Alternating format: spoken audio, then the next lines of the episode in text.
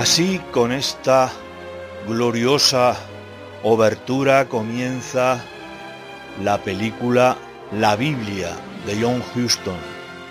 Seguro que muchos la habéis visto, porque es de 1966. Escuchemos un poco esta excelente música.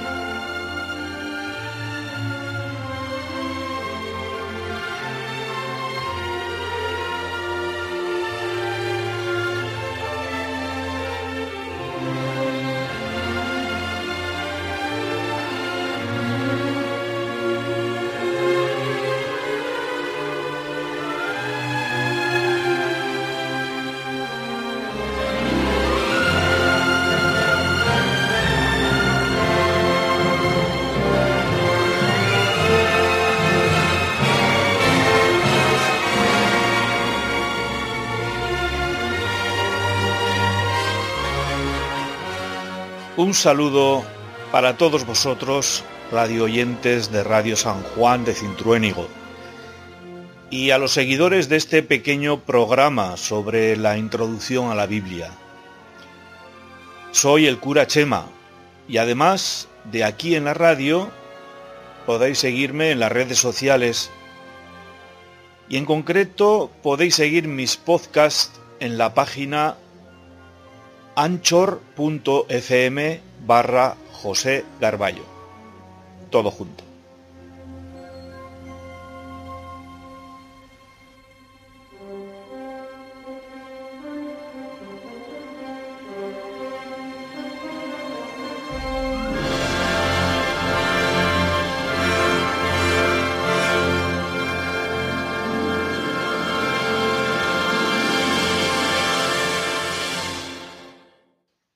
Ya sabemos, queridos amigos, algunas cosas de la Biblia. Por ejemplo, que está formada por un conjunto de 73 libros y que se escribió por unos 43 autores a lo largo de más o menos mil años. La semana pasada aprendimos cómo usar la Biblia con sus capítulos, con sus libros, con sus versículos y cómo buscar todo ello en los índices y en las referencias. Es solo cuestión de práctica. Hay que ponerse a ello. En este programa de hoy vamos a hablar sobre la tierra donde se desarrolla la historia que nos cuenta la Biblia. ¿Habéis estado alguno en Tierra Santa? Así se llama al Estado de Israel actual o a la Palestina de tiempos de Jesús. Si alguna vez tenéis la ocasión de ir allí, hacedlo. Quizás podéis ir ahorrando un poquito cada año y cuando se acabe la pandemia será una buena ocasión para hacer esta peregrinación. Os la recomiendo encarecidamente.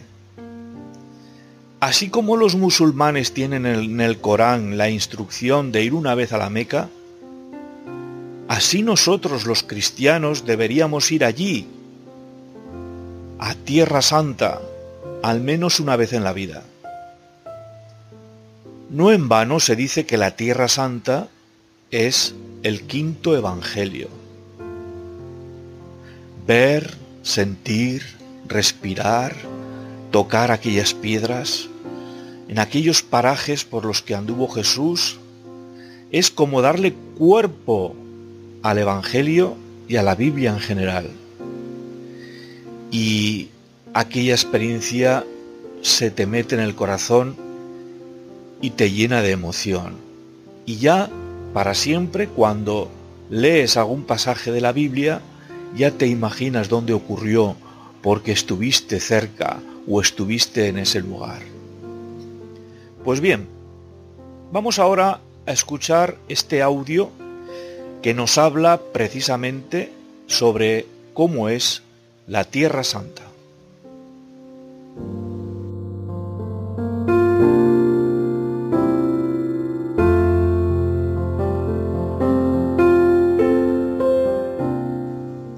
Quita las sandalias de tus pies, porque el lugar en que estás es tierra sagrada.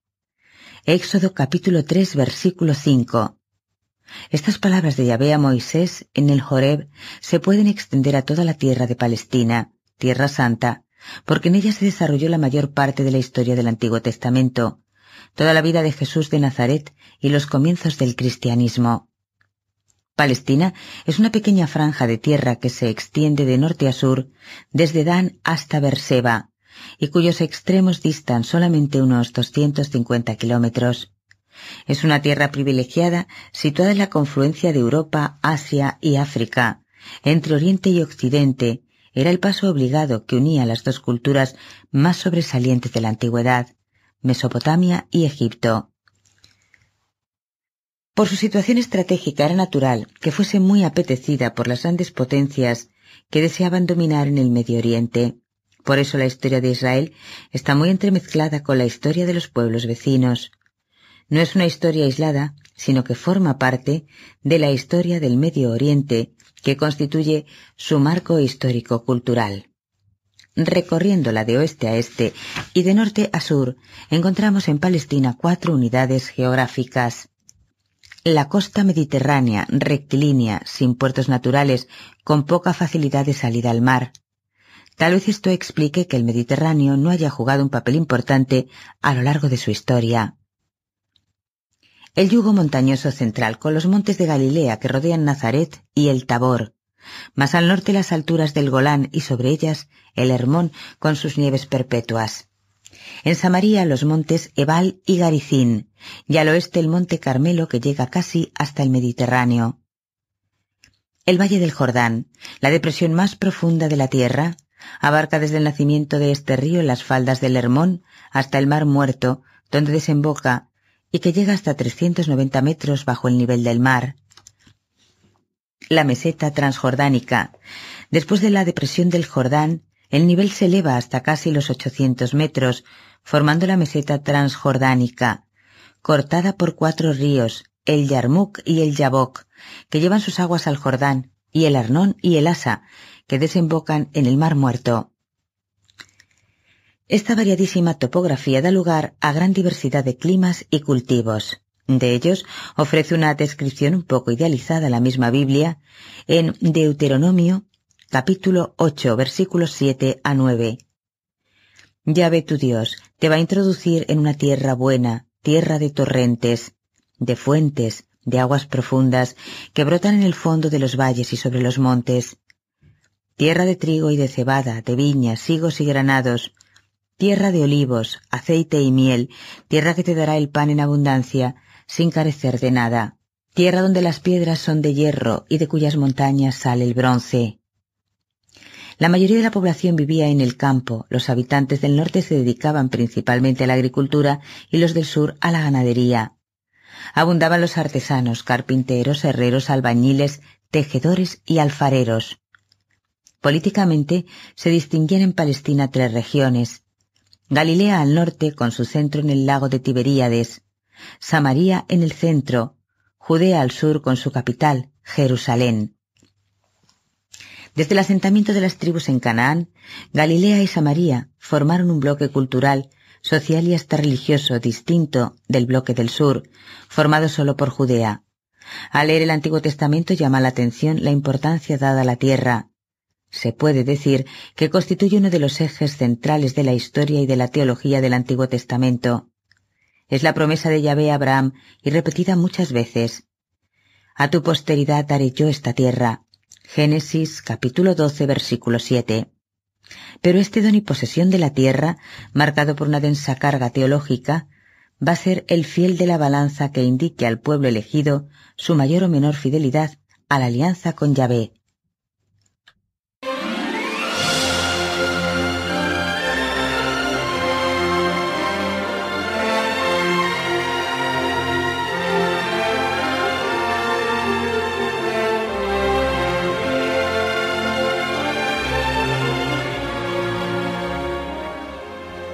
La Tierra Santa la tierra que mana leche y miel y que mana también amargura y sufrimiento.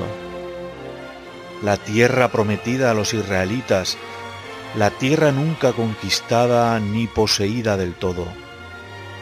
La tierra que divide a pueblos y a religiones, a judíos y a palestinos. La tierra que ha visto mil y una guerras y matanzas la tierra santa y sagrada, cuna de las tres grandes religiones monoteístas. Quizá Israel a lo largo de los siglos no ha entendido bien la promesa de Yahvé de poseer la tierra, porque esa posesión no es tanto un título de propiedad como una tarea para construir un pueblo y una sociedad no encerrada en muros, sino acogedora con el que es distinto, con el pagano, con el extranjero.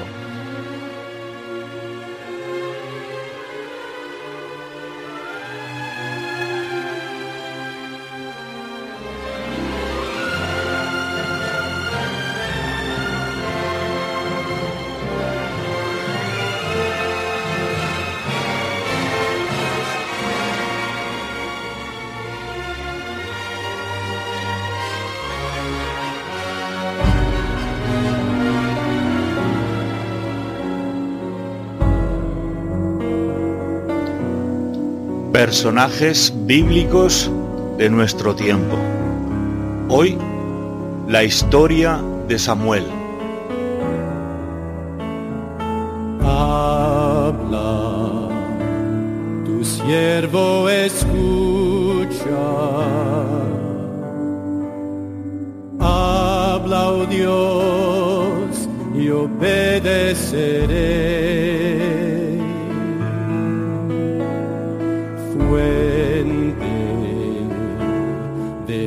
Vida y luz, de gozo y paz para mi corazón. Tu palabra será por siempre jamás, Señor, por siempre jamás.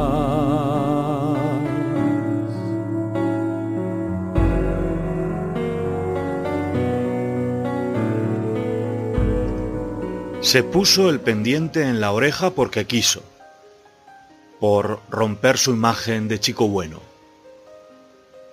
Estaba harto de que todo el mundo le dijera que daba gusto un tipo como él en los tiempos que corren. Y no dejó la parroquia porque le pareció demasiado, pero se quedó con ganas.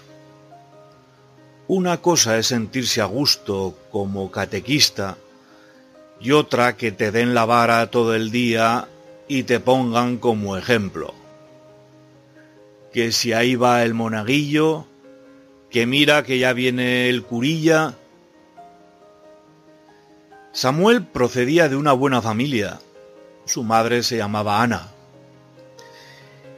Fue fruto de un embarazo difícil, en años en los que todavía no se había experimentado la fecundación in vitro ni otras técnicas modernas de reproducción asistida. Así que no es extraño que su madre, buena creyente, como acción de gracias por el parto feliz, deseará que su hijo fuese religioso o sacerdote. Pero se cuidó muy mucho de manifestar sus deseos. Una de las oraciones que solían rezar en casa a menudo era el Magnificat, porque Ana, su madre, decía que esas palabras le venían como anillo al dedo para expresar el agradecimiento que sentía. Samuel anduvo desde pequeño merodeando por la parroquia. Primero porque iba todos los domingos a misa con sus padres cuando era muy pequeño. Después participó en la catequesis de comunión, en los grupos de poscomunión y adolescentes. Cuando tuvo 16 años comenzó con el catecumenado de confirmación y siempre ha sido uno de los asiduos en la parroquia. Elías, el párroco, lo aprecia mucho porque se puede o se podía contar con él para todo. Oye Samuel, mira a ver si mueves lo de la subvención para el campamento de este verano. Samuel, a ver si me haces un mural para el adviento a base de trazos morados que quedaría muy bien. Y así en este plan. Eran los años 90.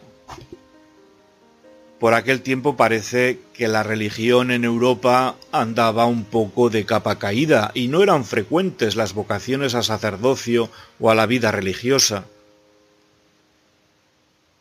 Había visiones, sí. Cada poco tiempo se oían noticias de apariciones de la Virgen, y por supuesto pululaban en las cadenas de televisión y en la prensa adivinos y visionarios que andaban todo el santo día haciendo pronósticos sobre cualquier cosa, sobre el resultado de las elecciones de un partido de fútbol, sobre los amoríos de una actriz famosa, o qué pasaría en el nuevo milenio que comenzaría pronto. Profetas, lo que se dice profetas, no había muchos o por lo menos no eran llamados con este nombre. Estaban un poco lejos los tiempos de Gandhi, de Martin Luther King, de Helder Cámara. Los rostros más populares eran los de la Madre Teresa de Calcuta y los de Lady Di. Pero los periodistas se limitaban a llamarlos como fenómenos mediáticos u otras lindezas por el estilo. Al poco de matricularse en Teleco, a Samuel le empezó a entrar un cosquilleo. Por una parte, le apasionaba la carrera. Sabía de sobra que era una carrera de futuro.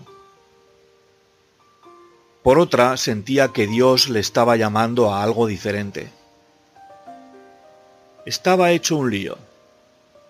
Lo de la vocación siempre le había parecido un asunto un poco misterioso. Y desde luego en el caso de que fuera posible conocerlo con precisión, estaba reservado a otros. Eso no iba con él. Consideraba que la voz de Dios son los acontecimientos de la vida. Sus mensajes son, como había leído en un poema de Walt Whitman, las hojas que caen de los árboles o la experiencia de sentirse enamorado. Ir mal, más lejos se presentaba y se prestaba a complicaciones innecesarias. ¿Por qué Dios iba a torcer unos planes que eran perfectamente compatibles con la fe en Él? ¿O es que uno no tiene autonomía para hacer lo que considere oportuno? Pasados unos meses de zozobra, habló con Elías el párroco, y éste, que sabía más latín del que había aprendido en el seminario, le dio largas. A mí que me registren, Samuel, yo no he sido. Pero como las cosas de Dios resisten el desgaste del tiempo, al cabo de unas cuantas semanas, sintiendo lo mismo, Samuel se desahogó de nuevo con Elías esta vez la conversación fue a fondo. No quedó casi nada sin analizar. Los sueños, las motivaciones, los temores. Elías comprendió que la cosa iba en serio. Y mientras miraba de reojo el pendiente de Samuel, le confió lo que le salió del corazón. Creo, Samuel, que esto viene de Dios. Que sea lo que Él quiera, muchacho. Samuel se limitó a susurrar, Aquí estoy, Señor, para lo que mandes. La cosa tuvo más rincones, pero se resolvió más o menos así. Por lo visto, Samuel dio los pasos necesarios y dicen que el Señor estaba con él y no dejó caer en tierra ninguna de sus palabras. Al poco tiempo Samuel entró en el seminario y del pendiente no hay mención. Háblame Señor, que tu siervo escucha. Háblame, ¿qué quieres de mí? Señor, tú has sido grande para mí. En el desierto de mi vida, háblame.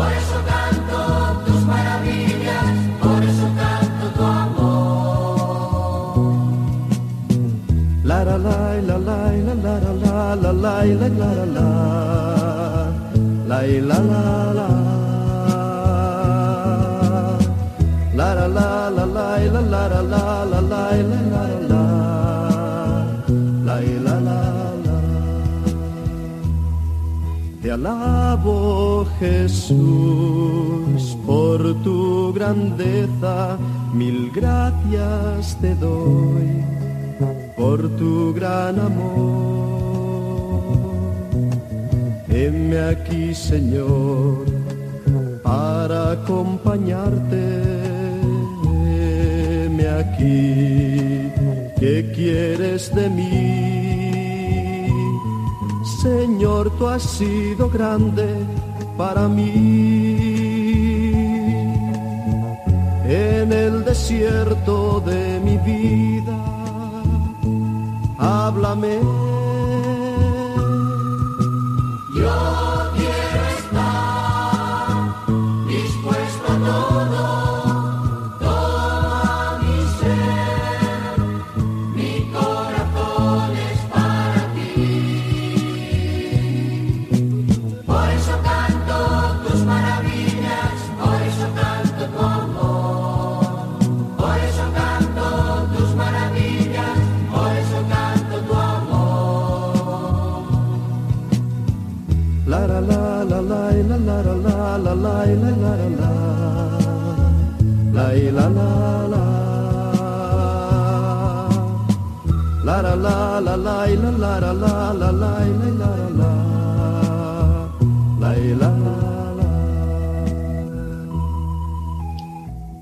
La historia de Samuel es una de las más apasionantes de la Biblia. Es la historia de un personaje realmente extraordinario, del cual se valió Dios para que el pueblo de Israel consiguiese ser reconocido entre las naciones de su entorno. Samuel, el profeta del que estamos hablando, vivió hacia el año 1100 antes de Cristo. Fue fruto de un embarazo milagroso, ya que su madre, Ana, era estéril, y había prometido a Dios que si tenía un hijo, lo entregaría al templo de Silo para servirle allí.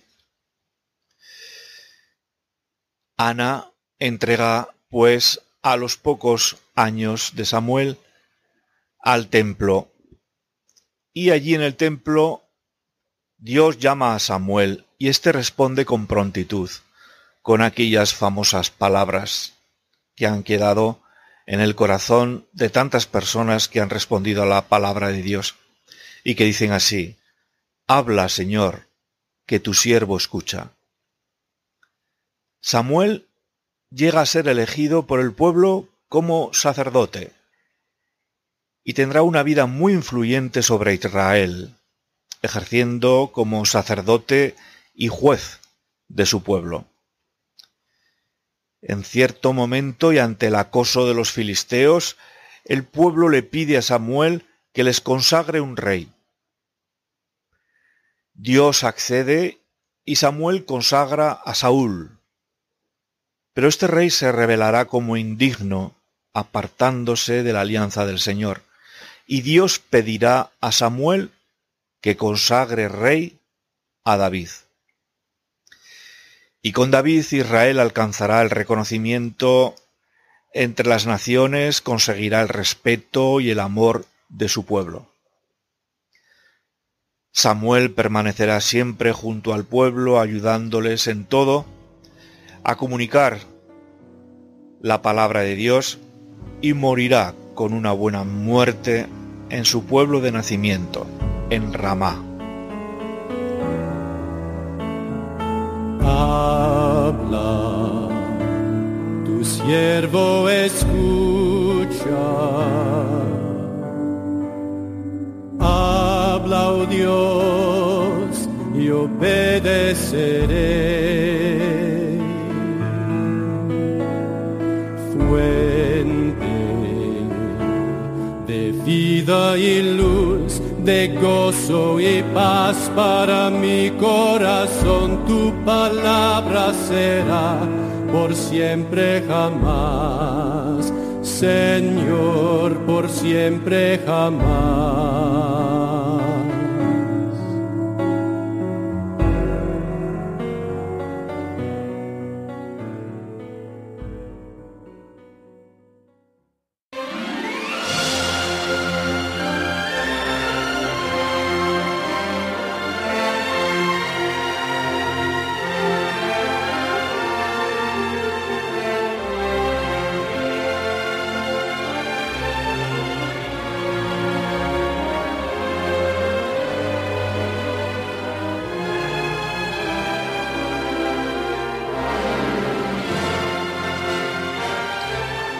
Y ahora, queridos amigos, pasamos a la última parte de este programa. Anécdotas sobre la Biblia. Ojalá tuviéramos también algunas preguntas de vosotros o vuestros comentarios. Bueno, quizás con el tiempo os atreváis a mandar al WhatsApp de la parroquia alguna pregunta o algún comentario. Recordáis que la semana pasada hablábamos de los personajes longevos de la Biblia, Matusalén entre ellos, y explicábamos que esos 900 y pico años que figuran en la Biblia quizás era una manera de contar distinta a la nuestra, porque las tribus judías contaban en la antigüedad el paso del tiempo como meses lunares, lo cual esos 900 y pico años corresponderían a 70 años nuestros. Bueno, sea como sea, hoy también hablamos de personajes con superlativos. ¿Sabéis cuál es el personaje más prolífico de la Biblia? Pues es Gedeón. Gedeón en hebreo significa destructor, guerrero poderoso, y fue un juez y guerrero del antiguo Israel fue el quinto de los jueces del pueblo judío, que el caudillo de ellos cuando se establecieron allí en Palestina, y era un, considerado uno de los más sobresalientes por la magnitud de su obra guerrera contra uno de los pueblos enemigos de Israel, se llamaban los Madianitas. Fue, fue hijo de Joás de la tribu de Manasés. Pues bien, Gedeón tuvo ni más ni menos que 70 hijos. 70. Aunque la misma Biblia dice que era polígamo, es decir, que tenía varias mujeres. Pues vaya con el Gedeón. Qué trabajos tuvo. Bueno, queridos amigos, dejamos ya este programa por hoy. Os saludamos y deseamos que paséis una feliz semana. Hasta pronto.